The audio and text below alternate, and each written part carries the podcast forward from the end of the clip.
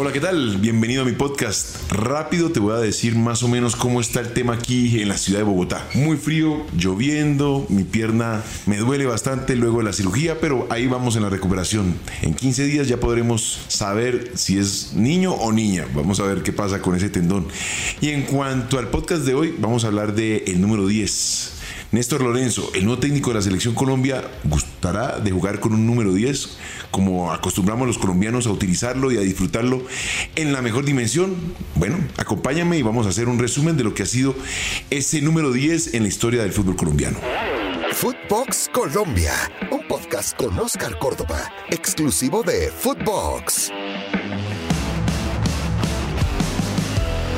Como ya es noticia nacional, Néstor Lorenzo, el asistente técnico de José Néstor Peckerman, hoy es el nuevo técnico de la selección Colombia en propiedad. Ya no es segundón, ya es la persona encargada de tomar las decisiones del fútbol colombiano. Pues nos sorprendió. El doctor Yesurum, el presidente de la Federación Colombiana, había dicho que se iba a tomar el tiempo necesario para poder decidir el técnico de nuestra selección, que ese técnico tenía que ser un técnico top, que debía haber dirigido en un mundial y seguramente tendríamos que esperar a que el Mundial de Qatar pasara para poder tomar esa decisión. Pues bien, los tiempos se movieron, los tiempos se agilizaron. Y hoy la noticia nacional es que Néstor Lorenzo es el nuevo técnico. Nos sorprende, es un técnico que venía con una mentalidad como la de Peckerman y en su equipo peruano Melgar ha entendido que tiene otras obligaciones, otras necesidades y ha cambiado su módulo táctico a un 4-3-3. Yo no soy mucho de hablar de números telefónicos, como lo dicen aquí algunos periodistas. O sea, la formación táctica que los equipos utilizan en el momento de enfrentar cada uno de los partidos. Pero dentro de esta formación, ¿gustará el número 10? Ese jugador que al fútbol colombiano le da su identidad. ¿Será que es el momento de evolucionar, de buscar otro tipo de dinámica en el terreno de juego que nos permita sumarnos y estar a la altura del fútbol europeo. ¿Será que tenemos esos jugadores con esas condiciones o carecemos de ese número 10 que nos regrese ese sistema táctico o por lo menos esa identidad técnico-táctica que nos permita girar en torno a él? Todas las ideas que en el partido de fútbol se necesitan para poder generar tanto en ataque como en defensa? Bueno, el fútbol colombiano a lo largo de su historia ha tenido 10 representativos. Si vamos a mi memoria, solamente la mía, no puedo ir más allá, pero me acuerdo de un Diego Edison Umaña. Posteriormente llega el pibe Valderrama con una época que nos marca históricamente porque es el nacimiento del fútbol colombiano a nivel internacional, el reconocimiento del fútbol suramericano hacia la melena amarilla y que fue catalogado en varias oportunidades como el mejor jugador del continente. Va tocando de para Carlos Valderrama, qué señora pelota, la tiene Carlos que se va corriendo, Redín que va pidiendo el cadeño, va raudo por el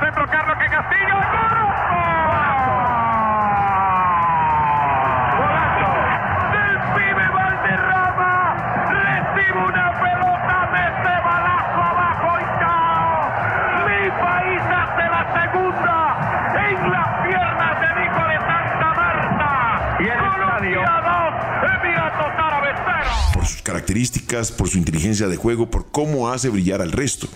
Posteriormente, cuando ya el tiempo, como lo es justo, manda la factura de cobro y nos dice, hey, Pío Valderrama, tienes que salir del mercado, pues vienen otras oportunidades, entre ellos Giovanni Hernández, Magnelli Torres, y la última gran revelación del fútbol colombiano, James Rodríguez. Toca corto cuadrado, de cual Barratas para ver Aguilar, lo tiene Benito Aguilar, deja Barratas intentando con Jackson Martínez, vuelve a ver Aguilar, toca atrás para James, mete un rebote, ¡qué golazo!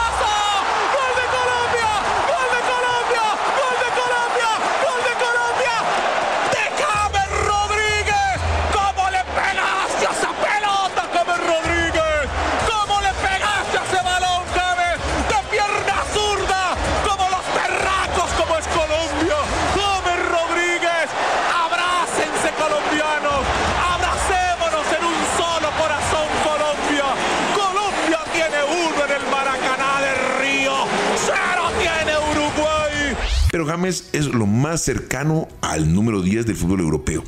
Es ese 10 que de alguna manera, por su migración temprana al fútbol suramericano, posteriormente al fútbol de Portugal y luego su paso a Francia y al Real Madrid, pues nos encontramos con un número 10 más dinámico, un número 10 con más llegada a gol y con un número 10 que de alguna manera le daba más agilidad al fútbol colombiano.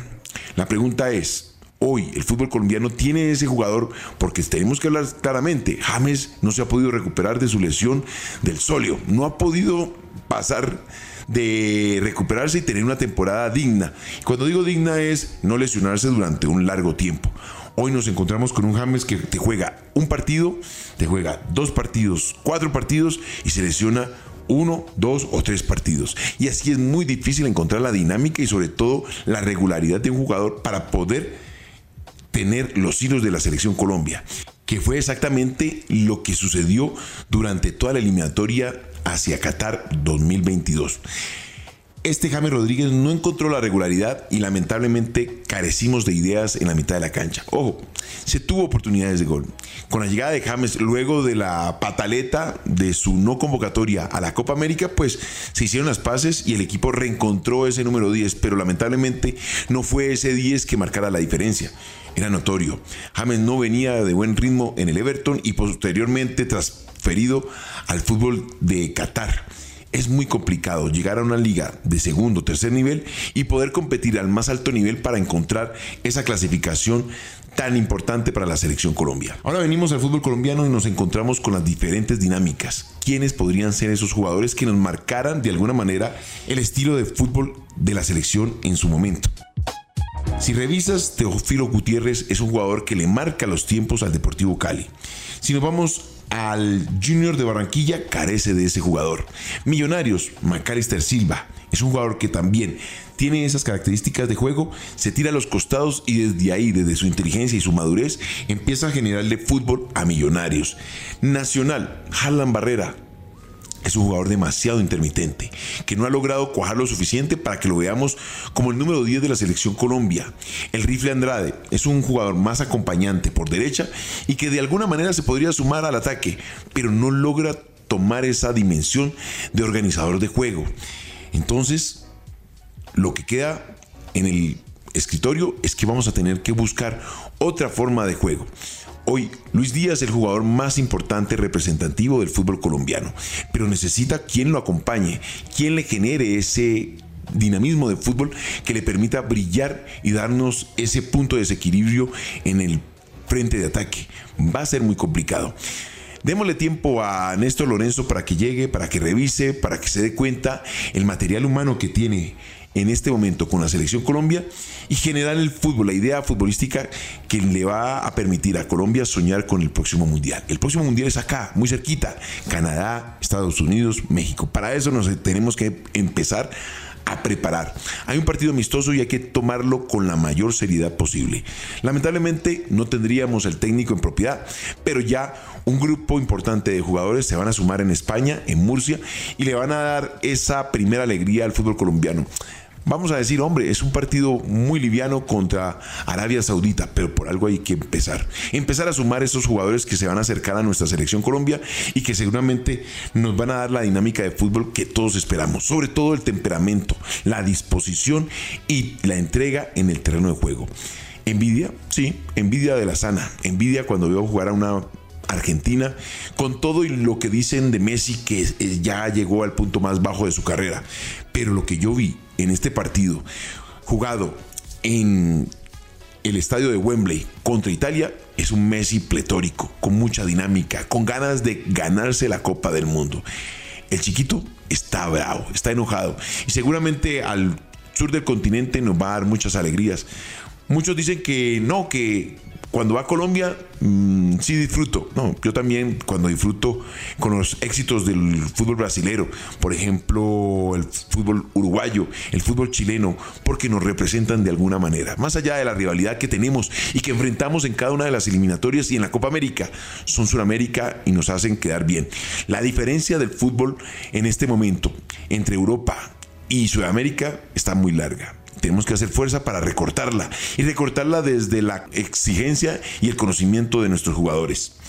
Bueno, esto es un pequeño resumen de lo que pasó el día de hoy con este nombramiento de Néstor Lorenzo como nuevo técnico de la selección Colombia. Mucha suerte. Seguramente existirán quienes no entendimos su nombramiento, pero este es el momento de unir fuerzas y pensar en la selección Colombia como un solo objetivo. Te agradezco por la compañía. Sabes que me puedes encontrar aquí en Footbox Colombia, en todas las plataformas, pero exclusivo de Footbox. Esto fue Footbox Colombia con Oscar Córdoba, un podcast exclusivo de Footbox.